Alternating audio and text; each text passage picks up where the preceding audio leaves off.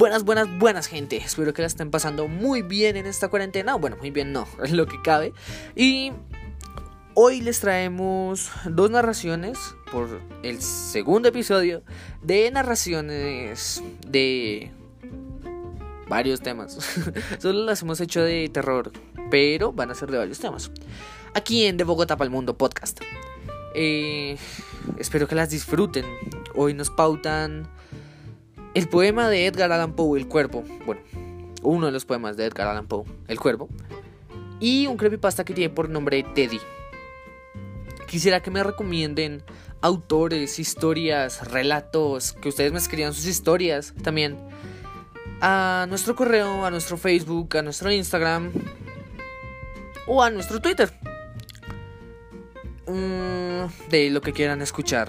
Puede ser Lovecraft, puede ser, no que sé, García Márquez, puede ser... um, no sé, lo, que se les dé la gana. Que quieran escuchar que no necesariamente sea terror. Pueden incluir a Cortázar, si se les da la gana. Pero que por favor nos sugieran que quieren escuchar para así poder incluir a más, más gente con más gustos. Entonces, sin ser más, disfruten las narraciones del día de hoy y hasta el próximo episodio.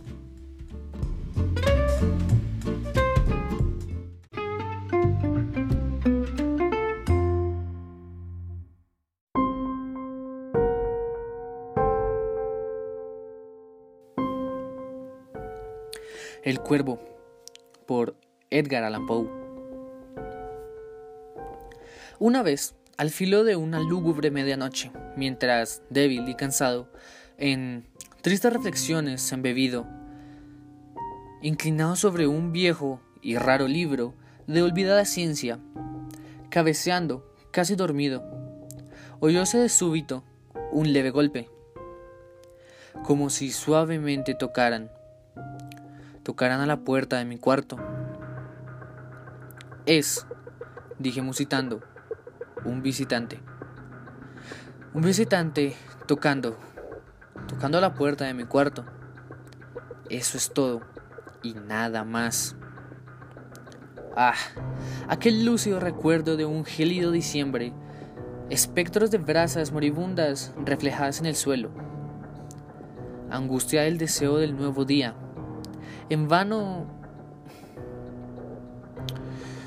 en vano, en vano encareciendo, sí, en vano encareciendo a mis libros, dieran tregua a mi dolor. Dolor por la pérdida de Leonora, la única, Virgen radiante, Leonora por los ángeles llamada. Aquí ya sin nombre, para siempre. Y el crujir triste vago, escalofriante, de la seda de las cortinas rojas. Llenábame de fantásticos terrores, terrores jamás antes sentidos. Y ahora aquí, en pie, acallando al latido de mi corazón, vuelvo a repetir. Es un visitante a la puerta de mi cuarto, queriendo entrar. Algún visitante que, a deshora a mi cuarto, quiere entrar. Eso es todo y nada más. Ahora, mi ánimo cobra bríos. Y ya, sin titubeos. Señor, dije, o señora, en verdad vuestro perdón imploro. Mas, el caso es que, adormilado, cuando vinisteis a tocar quedamente, tan quedo vinisteis a llamar, a llamar a la puerta de mi cuarto que apenas pude creer que os oía. Y entonces abrí la puerta de par en par. Oscuridad y nada más. Escrutando hondo en aquella negrura, permanecí largo rato, atónito, temeroso, dudando, soñando, soñando sueños que ningún mortal se haya atrevido jamás a soñar. Mas en el silencio, en el silencio insonable, la quietud callaba. Y la única palabra ahí proferida era el balbuceo de un nombre ¿Leonora? Lo pronuncié en un susurro, y el eco lo devolvió en un murmullo. ¡Leonora! Apenas esto fue, y nada más. Vuelto a mi cuarto, mi alma toda, toda mi alma, abrazándose dentro de mí. No tardé en oír de nuevo tocar con mayor fuerza. Ciertamente, me dije, ciertamente, algo sucede en la reja de mi ventana. Dejad, pues, que vea lo que sucede allí. Y así penetrar pueda en el misterio. Dejad que a mi corazón llegue un momento el silencio, y así pueda penetrar en el misterio. Es el viento y nada más.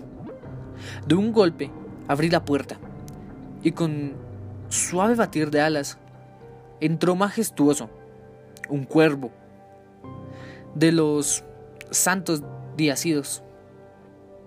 Sin asomos de reverencia, ni un instante quedó, y con aires de gran señor o gran dama, fue a posarse en el busto de Palas, sobre el dintel de mi puerta, posado, inmóvil y nada más. Entonces, ese pájaro de ébano cambió mis tristes fantasías en una sonrisa, con el grave y severo decoro del aspecto de que se revestía. Aún Sí, aún con tu cresta cercenada y mocha, le dije, no serás un cobarde. Horrido cuervo, horrido cuervo vetuoso y amenazador. Evadido de la riviera nocturna. Dime, ¿cuál es tu nombre de la ribera de la noche, de la noche plutónica? Y el cuervo dijo, nunca más. Cuánto me asombró que pájaro tan tan desgarbado pudiera hablar tan claramente. Aunque poco significaba su respuesta. Poco pertinente era, pues no podemos sino concordar en que ningún ser humano ha sido antes ha sido antes bendecido con la visión de un pájaro posado sobre el dintel de su puerta. ¿Pájaro o bestia? Posado en el busto esculpido de palas en el dintel de su puerta. Con semejante nombre. Nunca más. Mas el cuervo, posado, solitario en el sereno busto, las palabras pronunció como virtiendo su alma solo en esas palabras. Nada más dijo entonces. No movió una pluma. Y entonces yo me dije, apenas murmurando, otros amigos se han ido antes. Mañana él también me dejará.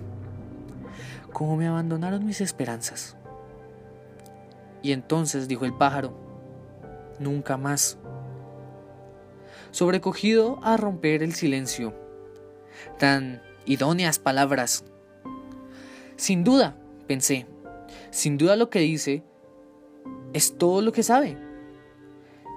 Su solo, su solo repertorio aprendió de un, de un amo inafortunado a quien desastre impió, persiguió, acosó sin dar tregua, hasta que su cantinela solo tuvo un sentido, hasta que las endechas de su esperanza, llevaron solo esa carga melancólica de nunca, nunca más.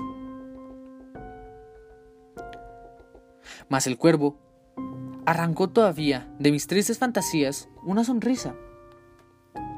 Acerqué un mullido asiento frente al pájaro.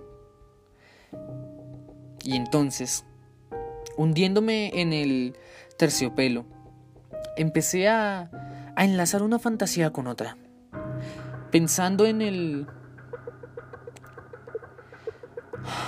pensando en el nominoso pájaro de, de antaño.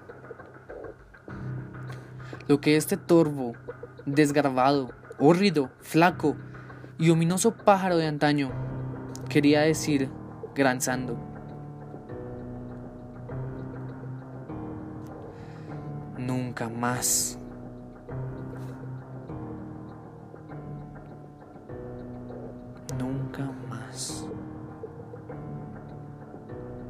En esto cavilaba, sentado, sin pronunciar palabra, frente al ave cuyos ojos, como tizones encendidos, quemaban hasta el fondo de mi pecho. Esto y más, sentado, adivinaba, con la cabeza reclinada en el aterciopelado forro del cojín. Acariciado por la luz de la lámpara, en el forro de terciopelo violeta, acariciado por la luz de la lámpara. Que ella no oprimirá. Ay, nunca más.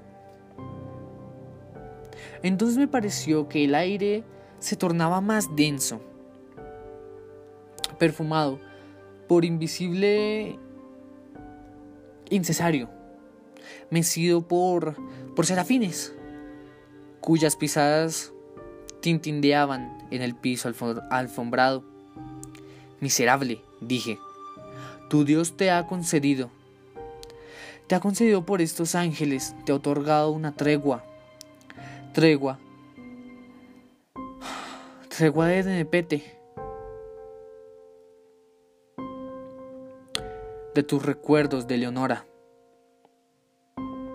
Apura. Oh, apura este dulce nepente y olvida a tu ausente Leonora. Y el cuervo dijo, nunca más. Profeta, exclamé, cosa diabólica. Profeta, sí, seas pájaro o demonio, enviado por el tentador o arrojado por la tempestad a este refugio desolado e impávido a esta desértica tierra encantada, a este hogar hechizado por el horror. Profeta, dime, en verdad te lo imploro. Ay, dime, ¿hay bálsamo en Galadat? Dime, dime, te imploro. Y el cuervo dijo, nunca más. Profeta, exclamé. Cosa diabólica. Profeta, sí, seas pájaro o demonio. Por ese cielo que se curva sobre nuestras cabezas, ese Dios que adoramos tú y yo. Dile a esta alma abrumada de penas, sin el remoto Edén, tendrá en sus brazos a una santa doncella, llamada por los ángeles Leonora. Tendrá en sus brazos a una rara y radiante virgen llamada por los ángeles Leonora. Y el cuervo dijo, nunca más. Sea esa la palabra, la palabra nuestra señal de partida, pájaro o espíritu maligno. Le grité presuntuoso.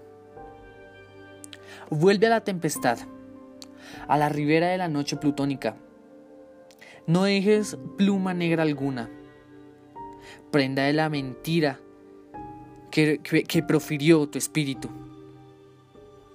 Deja mi soledad intacta, abandona el busto del dintel de mi puerta, aparta tu pico de mi corazón y tu figura del dintel de mi puerta. Y el cuervo dijo, nunca más. Y el cuervo nunca emprendió vuelo. Aún sigue posado aún sigue posado. Aún sigue posado en el pálido busto de palas, en el dintel de la puerta de mi cuarto. Y sus ojos me tienen la apariencia de los de un demonio, demonio. Un demonio que está soñando. Y la luz de la lámpara que sobre él se derrama tiene en el suelo su alfombra, tiene en el suelo su sombra y mi alma. Del fondo de esa sombra que flota sobre el suelo, no podrá librarse.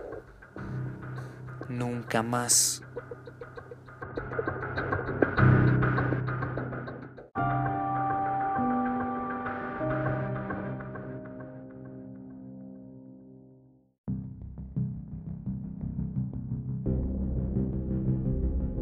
Y después de escuchar la narración del poema de Edgar Allan Poe, podemos seguir con el primer creepypasta de la noche. Este tiene por nombre Teddy, el oso de peluche.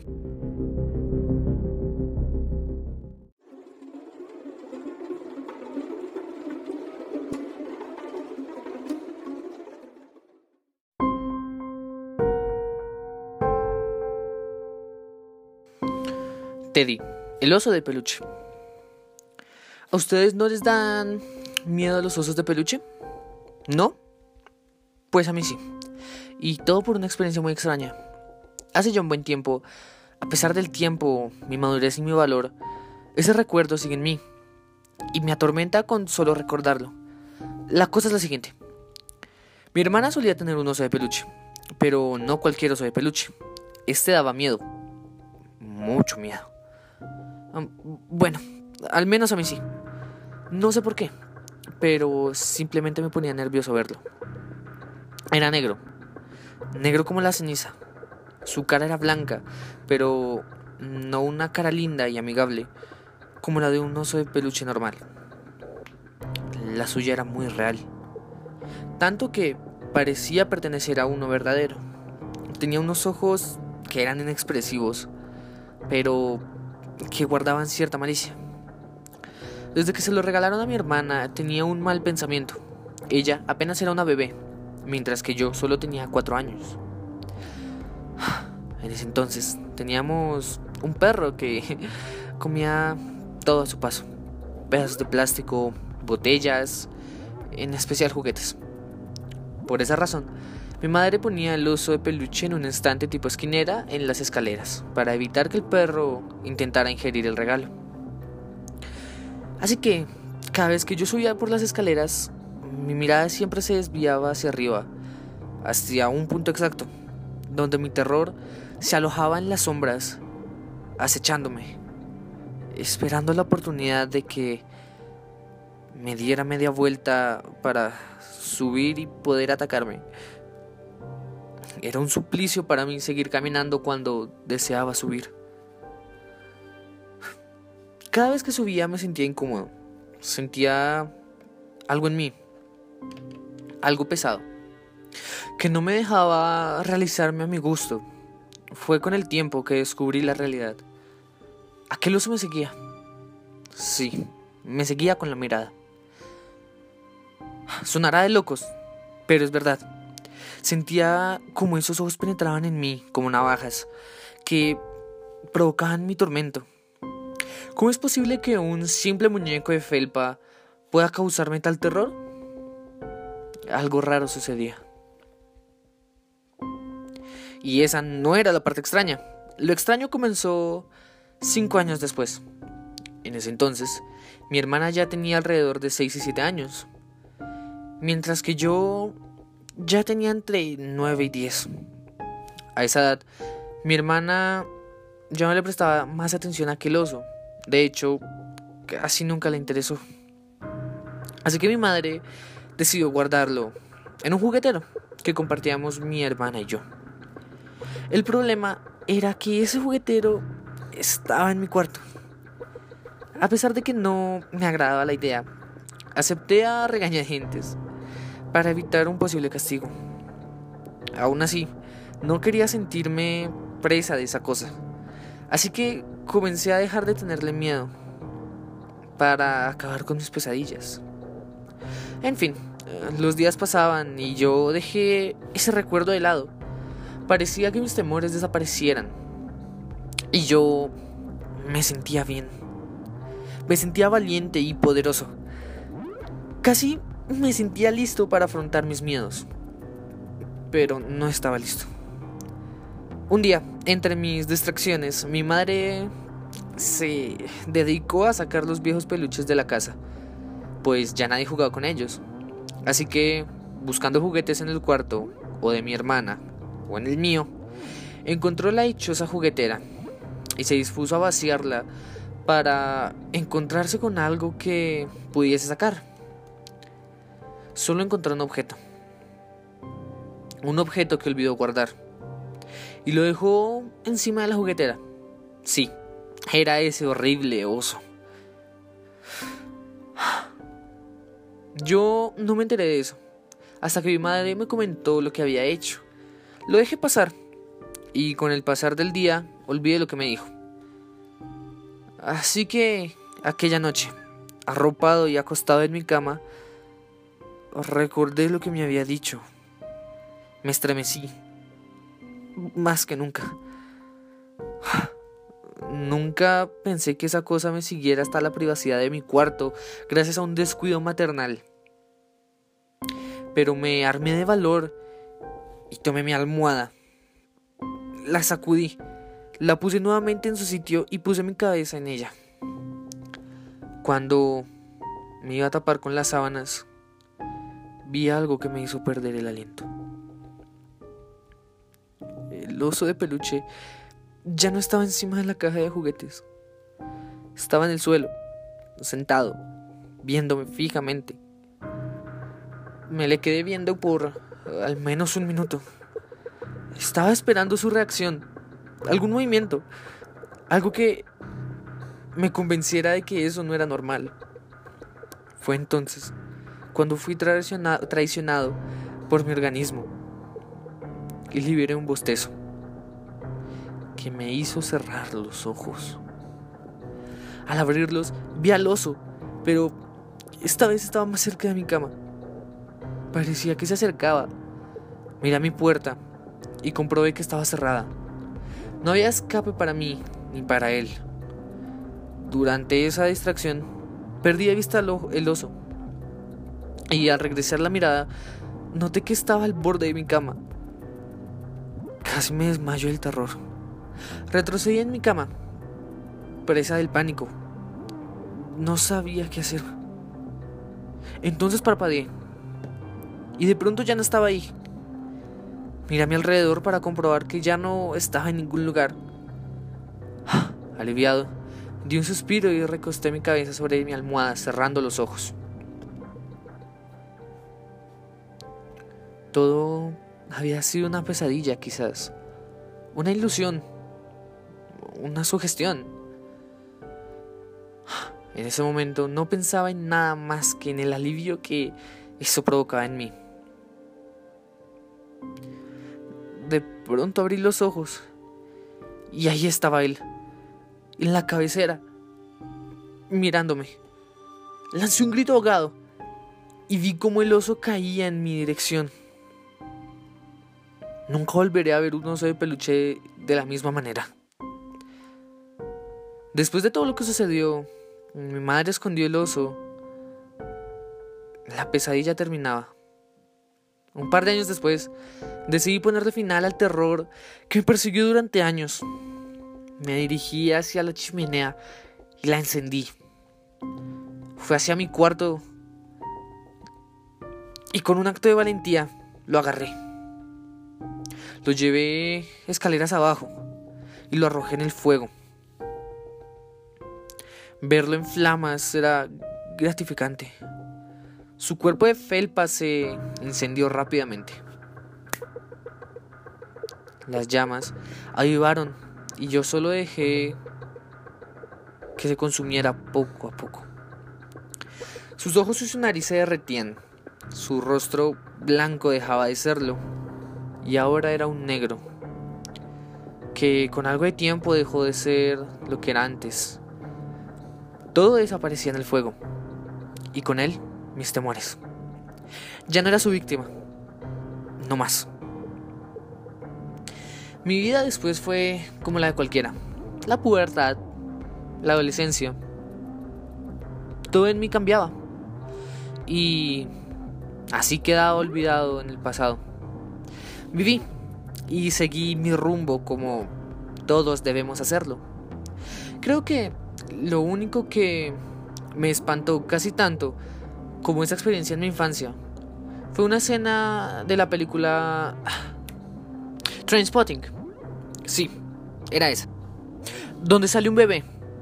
No creo que pueda comparar esa escena con lo que viví, pero creo que fue lo suficientemente aterradora como para hacer que yo la compare con ella. Cuando cumplí 19 años, estaba a punto de entrar a mi nueva casa. Me habían dado las llaves de la casa y estaba listo para configurar mis muebles.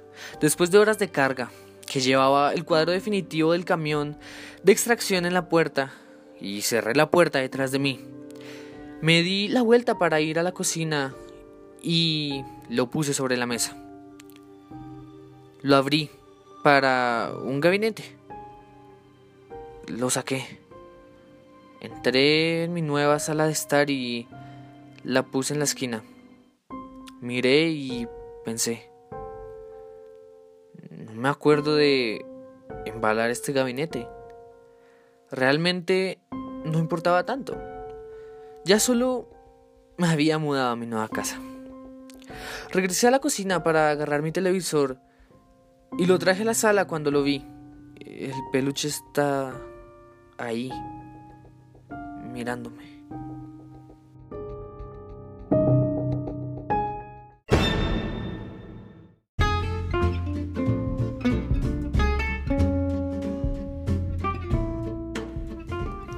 Muchísimas gracias por escuchar el episodio del día de hoy. Recuerden que estamos en Instagram, Facebook y Twitter y dichas redes sociales se las dejamos en la descripción del podcast y de todos los episodios en todas las plataformas disponibles, ya sea Spotify, Apple Podcast, Google Podcast, Radio Public, muchísimas plataformas de podcast. Muchísimas gracias por escucharnos una vez más y espero que hayan disfrutado estos dos relatos. Sin ser más, hasta el próximo episodio.